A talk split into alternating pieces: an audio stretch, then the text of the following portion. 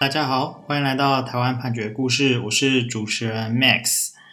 呃，相信这几天大家的关注的焦点应该都是台铁泰鲁阁号的事件，这真的是一个非常令人难过的事件。那我们今天想要分享的故事呢，跟这个事件也呃有点类似，它是发生在大概呃十六年前，发生在台铁南回线的事件。在当时也是震惊全台，那通常被称之为南铁搞鬼案。由于这个案件它经历了非常漫长的审判啊，所以我们今天只会针对最后一个事实审，它是一个呃更审的判决去做事实的分享。在这个案件当中啊，他公诉人他主张的事实呢是这样子的，就是有一个叫做李双全先生，哈，他在呃八十八年。的开始，他在台东新站担任调车员，然后后来调到知本车站担任售票员。他在九十二年的时候呢，跟越南籍的女子陈氏红春结婚，然后就有为他投保啊，大概两千多万元的保险。那根据公诉人就是检察官的主张啊，就是呃，李双全在九四年三月的时候，他是为了。呃，自己不法所有啊，希望制造一个出轨的事故，火车出轨的事故，然后让这个陈世红琛意外死亡，然后让他可以诈领保险金。他当时呢是有把这个计划告知他的同事、他的好友黄福来啊，并且邀请黄福来来参与。呃，后来两个人呢，他们讨论的状况就是说，他们要。用这个活动扳手去松开这个连接的铁轨，让这个铁轨呢，它是会发生出轨的状况。那原本两个人约定的是九四年五月四号，就是去接这个陈世红琛，他从越南返回台湾的时候，那要去做这件事情。那呃，当时约定的是说。李双全呢，他要伺机让陈氏红琛去饮用掺有 FM two 的饮料。那这个 FM two 它基本上是会让人昏昏沉沉的这样子的一个药物。然后让这个陈世红琛昏睡之后，他会伺机将贝妥的蛇毒粉末加水溶解，再注射入陈世红琛的体内。那这个李双全他。呃，到芳寮车站的时候会先行下车，然后再骑这个红福来的机车离开，这样子，这是他们原本的计划。当然，这个我们还是要强调，这个是检察官在起诉书里面的说法。那后来，因为黄福来他心里觉得害怕，他就没有去做这件事情。后来呢，这个一样是根据检察官起诉书，就是李双全他有个哥哥是李泰安，那呃，他。就是因为前一次的计划没有成功，他就转转而去找这个李泰安来协助。那经过他的同意呢，他们就用类似的计划，嗯，就是安排了呃一样是火车，然后发生呃让他出轨，然后在这个过程当中是呃打把蛇毒注入进去这样子的计划，这样子。呃，根据检察官他起诉书认定的状况，就是。呃，李双全确实是把已经被施打了 FM two 的陈氏红琛呢带上车，然后呃，李泰安是没有上这个车，但是他有买这个票来作为伪装的证据。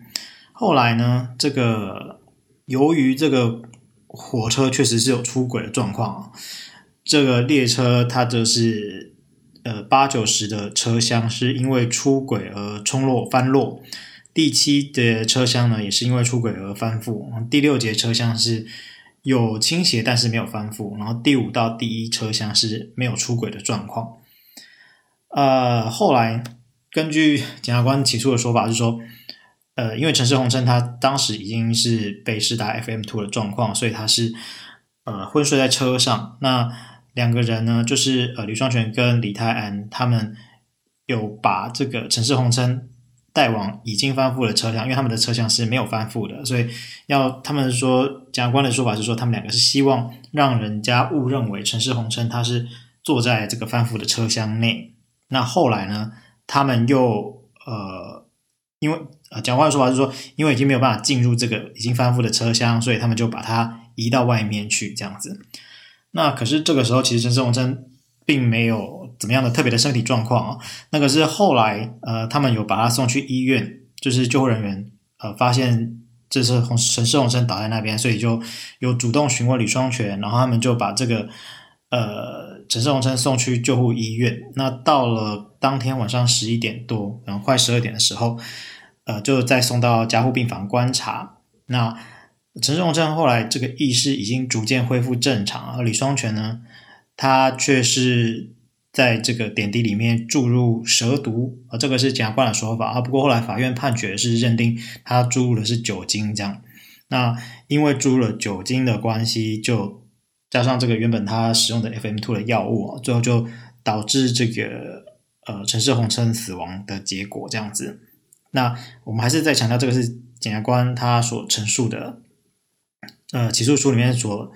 陈述的状况，那由于李双全他在一审判决之前他就已经自杀了，所以呃，他的部分到底会如何去做主张，其实我们也不并不清楚啊。在案件当中，主要是李泰安还有他的律师在做答辩，那其中我们有摘录一些要点啊，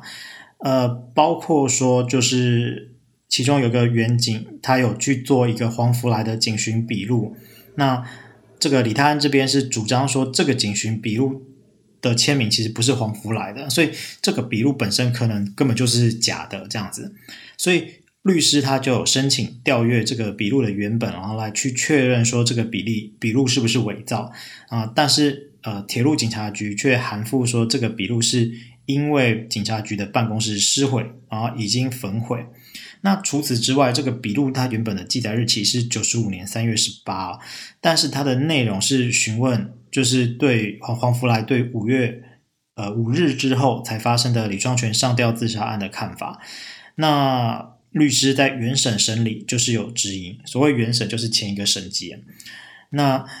呃，检察官他就是在审理的时候就表示好，那既然有这个瑕疵，我们就舍弃这个证据不用。那并且检察官他就是传唤了这个原警来作证。那原警来作证，他当然就是说这个是日期而误载。那但是呃，身为被告的辩护人，他就会合理怀疑说这个部分啊，也就是说他就是怀疑说这个部分是可能有一些伪造证据的状况。那再来就是陈氏红称，他是。在火车翻覆的时候是在第七节车厢哦，呃，可是呃，这个辩护人他是主张说，这个是因为火车翻覆然后造成多重性外伤而致死。那这个是有解剖鉴定的法医他在原审作证时的后有表明说，当初侦查中的检察官是有要求他将陈世红真的死因由多重性外伤改成药物中毒死亡。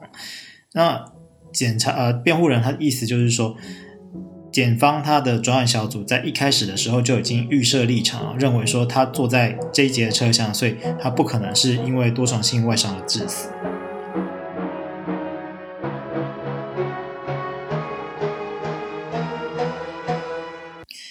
此外啊，就是呃，他有直从时序的部分去提出一些质疑。包括说，侦查中检察官他原本申请羁押被告就是李泰安，那原本是被驳回，后来在九十五年六月二号，经法院裁定羁押李泰安并禁止接见通信之后，那黄福来是在同年月的七日警询时，突然良心发现，然后供出他知道李双全啊、破坏铁轨诈领保险金的内情啊，然后又说啊、知道李双全藏放作案工具的地点啊，但是。这个查到的扣案工具经过鉴定啊，并没有黄福来、还有李双全、还有李泰安的 DNA 啊，反而是有专案小组成员的 DNA。那这个部分也是辩护人他质疑说，这个是专案小组为了破案而制造的证物。那当然，我们还是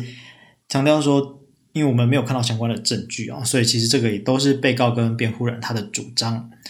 那。呃，法院他最后的认定哦，他有几个理由，呃，就是说，第一个是说，呃，他有传一些月呃月台上的证人，就是当时在月台上的人，大家都说没有看到李泰安，而且李泰安他是有要求，呃，其他的证人对于他下午的行程做不实的陈述，那所以他就认定了李泰安没有上车，就是没有上那一辆火车这样子。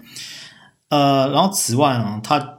就是法院有认为说，他有援引一些呃乘客的证词，他们说是有乘客看到李双全在车上给陈世红称打针哦，所以认定李泰安是火车出轨之后才上车。这个如果大家听了觉得很奇怪的话，嗯，是正常的，因为我自己也觉得这一段论述其实呃蛮奇怪的，就是为什么李双全在车上给陈世红琛打针是可以认定李泰安是火车出轨之后才上车？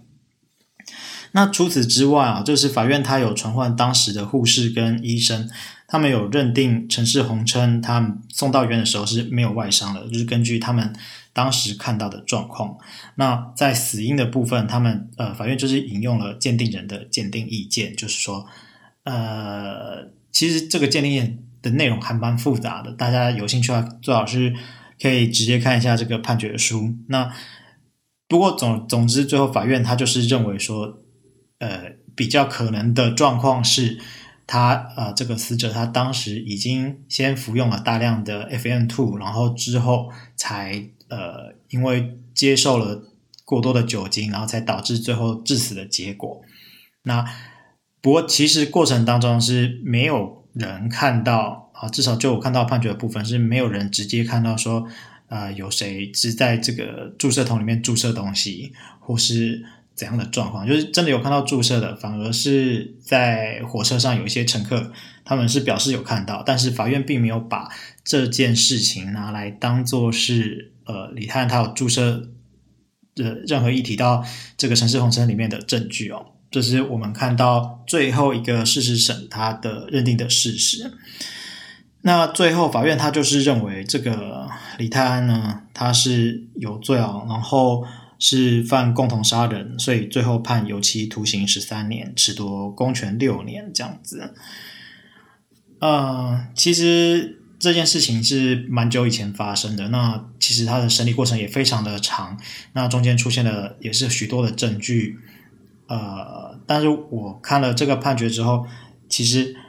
内心还是非常的，是对对这个事实真相还是感觉有一些疑惑啊。不知道大家的想法是怎样？好，那我们今天分享的故事就到这边。我们呃，欢迎大家有空有机会的话，就是可以分享给我们您的想法，或是告诉我们你想要听的故事。也欢迎大家多给我们一些赞助，一起来看判决里的故事。谢谢大家。